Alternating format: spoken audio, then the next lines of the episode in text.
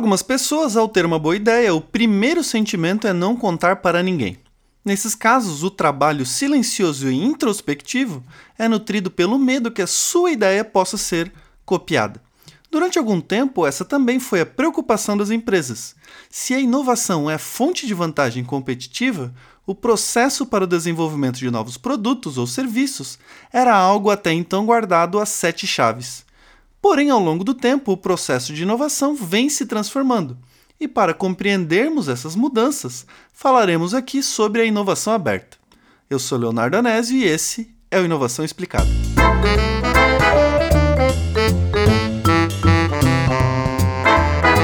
O termo inovação aberta é uma ideia relativamente nova.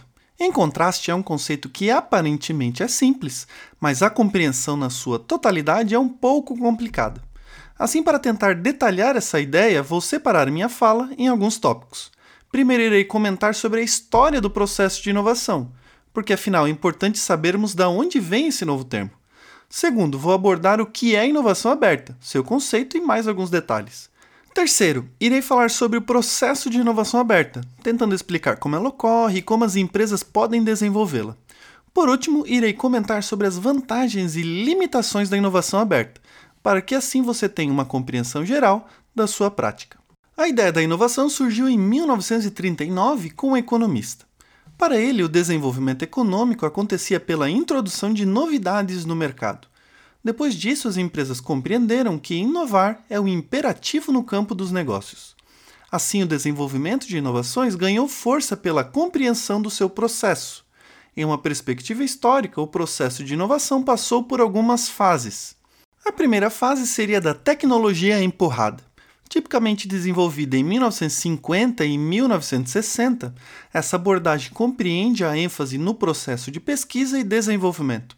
Ou seja, nessa abordagem a inovação é desenvolvida por meio de processos sequenciais e incrementais, abrangendo desde a geração do conhecimento até a comercialização do produto. Depois da década de 60 surgiu a demanda puxada essa abordagem compreende o processo de inovação como induzido pelas demandas do mercado ou pelas necessidades de melhoria no processo de produção. Diferentemente da tecnologia empurrada, essa abordagem inicia-se pela demanda dos clientes, ou seja, novos produtos, serviços ou processos eram desenvolvidos para resolver problemas dos clientes. Entre 1970 e 1980 surgiu a ideia do modelo combinado. Unindo as duas abordagens anteriores, o modelo combinado abrange simultaneamente as necessidades do mercado e as mudanças tecnológicas. Aqui cabe destacar que, semelhantemente aos modelos antecessores, o modelo combinado ainda prevalecia como sequencial, entretanto apresentava ligações de feedback entre os processos. Sendo assim, depois dos anos 80, surgiu o modelo integrado. Nessa estratégia, o processo de inovação pauta-se na rapidez e na eficiência em desenvolver novos produtos ou serviços. Aqui é priorizado o envolvimento de diferentes partes da organização, principalmente nos estágios iniciais do processo. Subsequentemente, meio imbricado, surgiu a quinta geração, ou até mesmo o que podemos chamar de inovação em cadeia, essa abordagem é uma evolução do modelo integrado, onde utiliza-se essencialmente o conhecimento dos recursos internos e externos ao processo de inovação. Desta forma, visa-se equilibrar custos e tempo no desenvolvimento de novos produtos ou serviços. Ainda nesta abordagem, combinamos dois tipos de interações. A primeira referente aos processos que ocorrem no interior da empresa e a segunda referente à interação entre a empresa e as bases de conhecimento científico e tecnológico. Nesse ponto, percebemos que o processo de inovação demanda tanto de esforços internos quanto a integração de esforços externos do ambiente. Nesse cenário, onde o ambiente interno e externo se confundem e se complementam, nasce a inovação aberta. A partir dessa evolução histórica do processo de inovação, emerge o conceito de inovação aberta. Podemos resumir a inovação aberta como o uso de fluxos de entrada e saídas de conhecimento para acelerar a inovação interna e expandir os mercados. Quando digo fluxos de entrada de conhecimento, me refiro ao uso interno do conhecimento gerado externamente.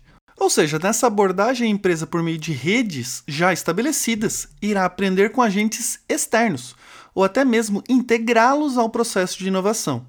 Por outro lado, quando digo fluxo de saída de conhecimento, me refiro à exploração externa do conhecimento gerado internamente.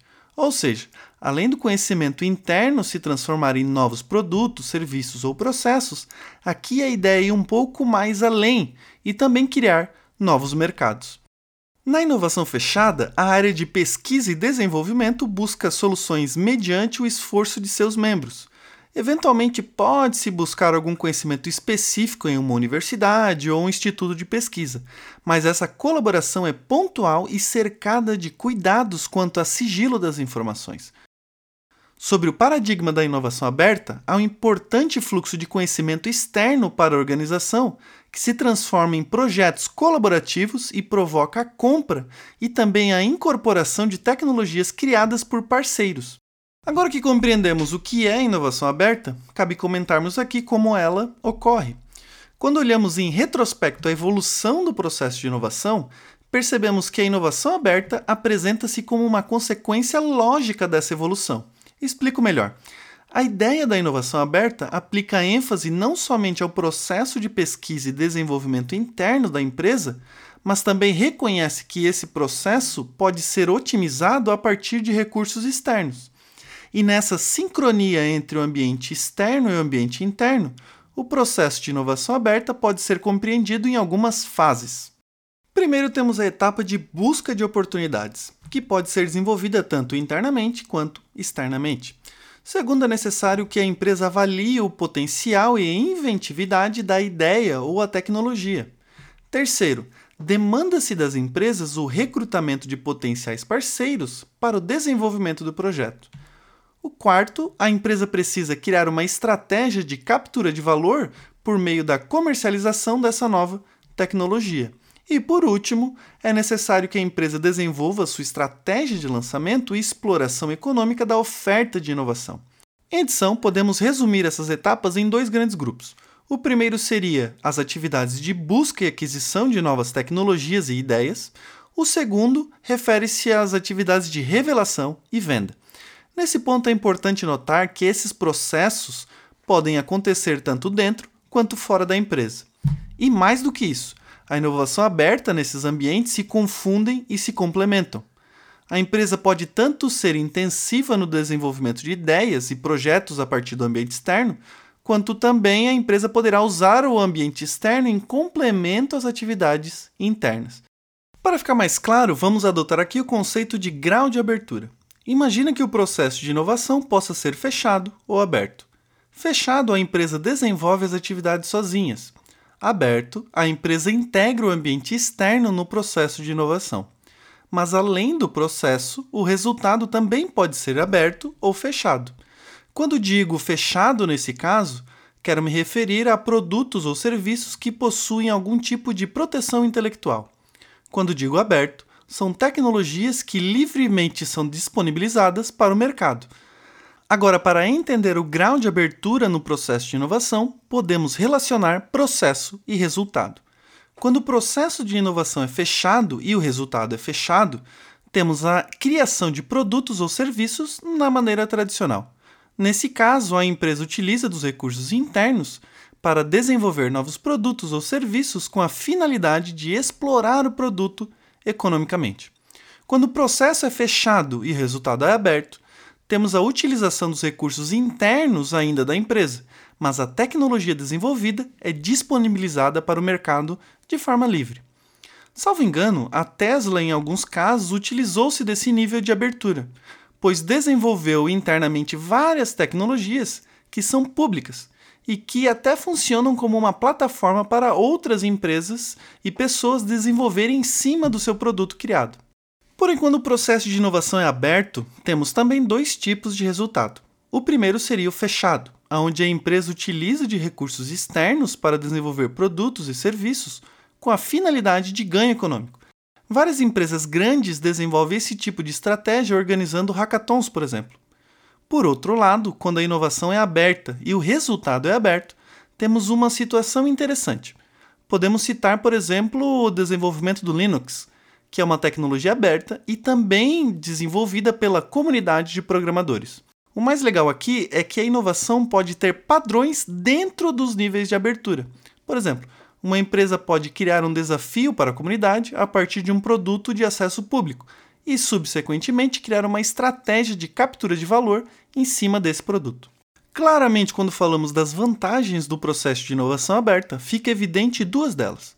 A primeira seria a redução de custos no processo de inovação, pois a utilização de recursos externos otimiza os custos internos de pesquisa e desenvolvimento. E a segunda seria a redução de tempo, pois ao invés de ter projetos mais longos de pesquisa e desenvolvimento, a empresa pode se beneficiar de atores externos com maior conhecimento e de forma mais rápida e flexível. Porém, a inovação aberta também possui algumas limitações. Em 2006, alguns autores descobriram uma relação curvilínea entre a inovação aberta e o desempenho. Ou seja, quando analisamos a relação entre desempenho e inovação aberta em um plano cartesiano, uma relação tipo U invertido se forma, o que sugere que muita inovação aberta prejudica o desempenho da empresa de maneira geral. Um meio termo entre fechado e aberto pode ser uma boa estratégia para as empresas. Na inovação aberta é necessário aceitar que nem todas as pessoas inteligentes trabalham na sua empresa. Se há necessidade delas, é preciso buscá-las fora da empresa. Nessa premissa de complementariedade entre o ambiente interno e externo, o processo de inovação se forma.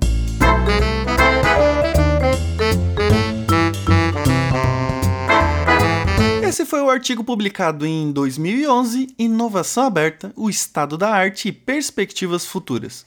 Nessa pesquisa, os autores desenvolveram uma revisão sistemática da literatura e compreenderam os principais conceitos e o processo de inovação. Caso você queira ler o artigo na íntegra, confira mais informações na descrição. Eu sou Leonardo Anésio e muito obrigado pela sua audiência.